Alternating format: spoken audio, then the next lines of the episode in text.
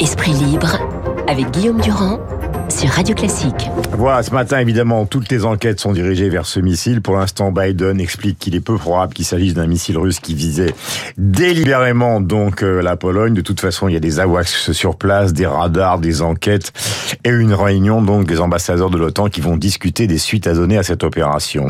Avec Rochebain, tout à l'heure, nous essayons, puisqu'il a rencontré Poutine, de comprendre le fonctionnement justement de cette administration qui a succédé à Gorbatchev, qu'il a rencontré pendant 25 ans. Maintenant, il y a d'autres aspects qu'on a peu traités et qu'il faut évoquer parce qu'ils font partie du dossier avec euh, mes deux camarades que je vous présente et que vous connaissez et que vous aimez bien, à savoir Christophe Barbier et Marc Lambron.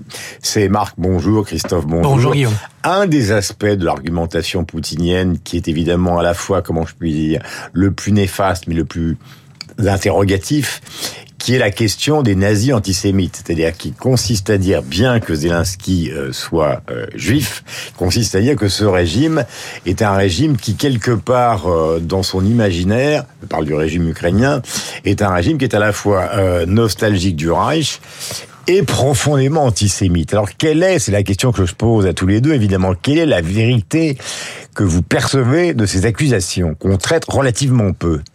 Bah, la vérité, elle est historique. Il faut partir de l'Holodomor, c'est-à-dire cette famine organisée en Ukraine entre 31 et 33 par euh, Staline, qui est le, la scène primitive, le traumatisme et le génocide euh, aux yeux des Ukrainiens. 5 millions de morts tout de même. On voit ça très bien dans un, un superbe livre qui est intitulé Terre de sang, que je vous recommande, de Timothy Snyder. Bon, conséquemment, en 41, euh, à partir de ce ressentiment anti-soviétique, lorsque l'Allemagne nazie attaque l'URSS, tout de suite, il y a des milliers euh, d'Ukrainiens qui deviennent des supplétifs, qui se forment en milice de ce qu'on appelle la Shoah par balle, avec notamment ce massacre de Babillard, qui est un, fossé euh, près de près de Kiev où il y a 30 000 juifs qui seront qui seront assassinés. Et ça explique d'ailleurs pourquoi est-ce que Poutine n'arrête pas de spéculer sur l'idée de nazi ukrainien c'est que ça renvoie en réalité à ce substrat euh, historique euh, qui, euh, en effet, laisse des traces au présent. Et euh, l'apostrophe d'Arnaud Klarsfeld porte euh, porte là-dessus. Voilà, notamment avec qui un a donc exemple. donné un tweet oui. qui a été repris à plusieurs reprises. C'est étonnant que dans le monde des journalistes, on ne s'interroge jamais sur cette question que nous traitons ce matin avec l'histoire de l'avenue Bandera. C'est-à-dire que l'avenue qui conduit à Babillard euh, était nommée avenue de Moscou, à l'époque soviétique. Elle a été rebaptisée par les Ukrainiens indépendants du nom de Stepan Bandera, qui était un des chefs de, un des chefs de milice. Alors, faut dire aussi, une dernière chose, c'est que de l'autre côté, avec les milices Wagner, comme Richard Wagner, euh, les Russes sont aussi hantés par euh, les corps francs et par l'idée d'une milice ou de la SS. Donc évidemment, pour entrer dans l'Europe, si l'Ukraine veut entrer dans l'Europe un jour, il y aura un certain nombre de conditions, mm-hmm. et notamment, il faudra mettre ce point sur la table. Voilà, rappelons aussi qu'un des grands livres de ces dernières années qui a obtenu le prix Goncourt, Les Bienveillantes de Jonathan Little, met le pied et, et d'ailleurs dans un détail euh, considérable, même s'il s'agit d'une fiction, sur cet aspect de l'histoire de ces trois pays, l'Allemagne, euh, la Russie, l'Ukraine. Euh, Est-ce que vous avez le même sentiment j'ai le, le, même sentiment. Je voudrais dire deux autres choses. On est à la marge d'une histoire, une accusation gratuite de Poutine, ou on est au cœur d'un problème non, On est au cœur d'un problème parce que c'est toutes les identités politiques et géopolitiques de cette zone qui sont là en question. Marc a très bien expliqué pourquoi les Ukrainiens s'étaient jetés dans les bras des nazis, parce que c'était en gros les libérateurs par rapport aux soviétiques. N'omettons pas de rappeler que le pacte germano-soviétique, c'est-à-dire une alliance d'État à État entre un État nazi et un État euh, soviétique communiste, c'était le fait des Russes, mhm. de Staline, c'était pas le fait des, des, des Ukrainiens. Donc euh, du côté, euh, nous pactisons avec les nazis, la mémoire russe nous aussi doit s'interroger elle-même. Par ailleurs, nous sommes dans un moment nationaliste fort en Ukraine, bien sûr, puisqu'il s'agit de résister à l'envahisseur. Mhm. Ce n'est pas le moment pour eux d'abjurer ce passé, mais c'est le moment de leur poser le problème mhm. et de le dire attention pour votre avenir, quand il y aura la paix, quand vous aurez terminé cette guerre et que vous parlerez d'intégration dans l'Europe, d'intégration éventuelle dans l'OTAN, ça sera une des conditions à remplir. Vous mhm. voulez être dans l'Union européenne, il faut économiquement, fiscalement, en termes de lutte contre la corruption et en termes de clarification du passé, il faudra faire votre chemin. Ne leur demandons pas une repentance, c'est un système qui bloque bloc plus qu'il n'est efficace. Mais demandons-leur à un moment donné la transparence totale sur ce qu'ils ont fait à cette période de la Seconde Guerre mondiale et comment ils en sortent aujourd'hui en déboulonnant des statuts et en débaptisant des avenues. Euh, il existe un triptyque dans toutes les vies politiques que vous connaissez, à la fois la population, l'opinion publique, les journalistes euh, qui sont les médiateurs et puis évidemment le personnel politique et donc le président de la République. Est-ce que vous avez le sentiment, tous les deux, qui suivaient ces dossiers depuis longtemps, avant que nous n'arrivions à l'affaire Quatennens, ce qui est un petit épiphénomène de tout ça, est-ce que vous avez le sentiment que opinion, médias et président de la République ou système politique en général, au fond, ils peuvent traiter sérieusement de l'avenir de la politique en France à partir du moment où, au fond, tous les esprits sont passés brutalement du Covid à la guerre. Là, je me tourne vers euh, le politologue.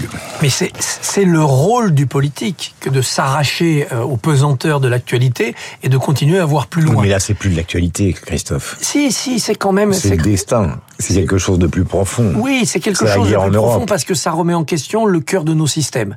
La Covid a remis en question complètement notre manière de, de penser l'économie mondiale, la mondialisation. Elle s'est mm. bloquée net à cause d'un virus. Et puis, la guerre remet en question les équilibres qui étaient sortis de l'effondrement de l'Union soviétique. Mais c'est justement là que le politique prend son sens. Le politique géré à la petite semaine, l'augmentation de ceci ou la baisse de cela, ça n'a pas tellement d'intérêt. C'est de la politique de comptable.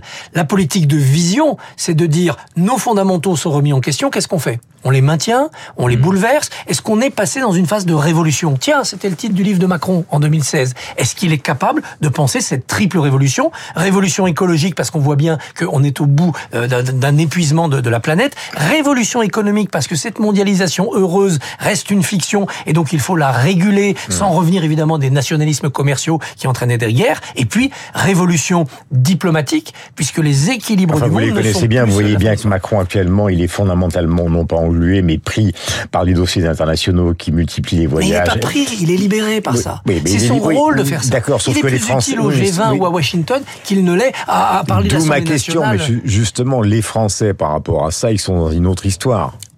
Bien sûr, les Français sont dans la fin du mois quand on leur parle de la fin du mois et on peut les comprendre. C'est encore une fois le rôle du politique de dire aux Français je comprends vos angoisses de l'instant, je vous impose les exigences du futur et je vous demande des efforts et des sacrifices au nom de ce futur, qui s'appelle l'intérêt général, qui mm. s'appelle l'intérêt supérieur de l'État, la grandeur de la nation et le sort des générations futures. Et s'il y a incompréhension, il y aura dissolution ah, ça, c'est aussi une réponse à, à, court terme. Parce que la dissolution, si elle arrive de convenance par le président, elle se retournera contre lui. Donc elle ne peut arriver, la dissolution, que par une tentative de putsch des oppositions réunies. On ne le voit pas pour l'instant. Aucune opposition n'a le courage et la capacité de le faire. Ou bien parce que la révolution, elle sera dans la rue.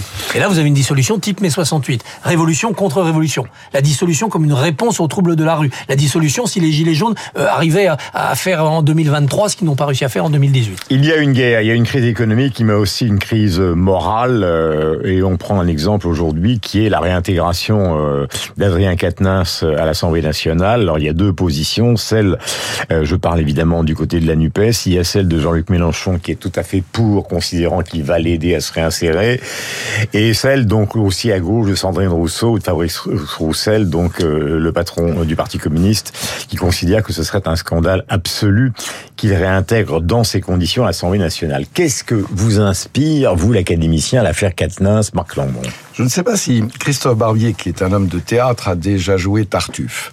Mais euh, nous sommes l'un et l'autre très inquiets. Nous sommes des Lyonnais, nous sommes des êtres pieux et moraux. Et euh, moi, j'étais prêt à prendre au premier degré toutes les proclamations de vertu, toutes les leçons euh, de bien-pensance qui émanent de la de la Nupes. Je suis très inquiet parce que une des, une des factions qui sont les, les, écologistes se comporte pas très bien depuis quelques années. Nous avons eu Monsieur Denis Baupin qui est un peu frôleur. Nous avons eu, même s'il n'était pas du parti, Monsieur Hulot qui est devenu une, une honte nationale. Nous avons eu les Rolex euh, et les Algarades de Monsieur Placé. Et maintenant, nous avons la gifle, euh, non pas de Pinotto, mais de euh, Monsieur Catenins. Alors en effet, c'est une affaire à régler entre eux parce que l'homme déconstruit là, c'est plutôt un, un macho d'élite. Donc euh, je ne sais pas quels ulcères il va donner à Madame euh, à Madame Sandrine Rousseau. Alors au demeurant, il a tout de même confessé euh, sa, sa, sa gifle il aurait pu éventuellement démissionner pour se faire euh, réélire. Moi, j'ai une hypothèse euh, là-dessus qui n'est qu'une hypothèse. C'est que la pratique politique des gens de LFI est particulièrement vindicative, belliqueuse. Euh, on pratique l'invective à l'Assemblée. C'est délibéré et ailleurs. depuis le début. On se souvient de la perquisition euh, avec porte secouée chez Monsieur Mélenchon et comme on disait dans les années 70, tout est politique. Ça voulait dire que le politique incluait aussi la vie privée. Et euh, Monsieur Quatennens, qui est tout de même un garçon assez crispé, qui n'a pas beaucoup d'humour, euh, qui est assez en tension, pourquoi est-ce que tout étant politique, il ne serait pas aussi un peu nerveux euh, chez lui quand il euh, voilà. Donc c'est peut-être une question un peu anthropologique, une question d'attitude, une question Mhm. qui va au-delà précisément d'une simple gifle, parce que ça pose la question de la posture euh, en politique et à certains égards justement des égards euh, perdus dans la courtoisie parlementaire et la conversation française. Euh, dernière question avec vous, Christophe. Cette affaire, euh, aujourd'hui, il va y avoir des conversations qui sont liées justement à la politique du gouvernement en matière d'écologie.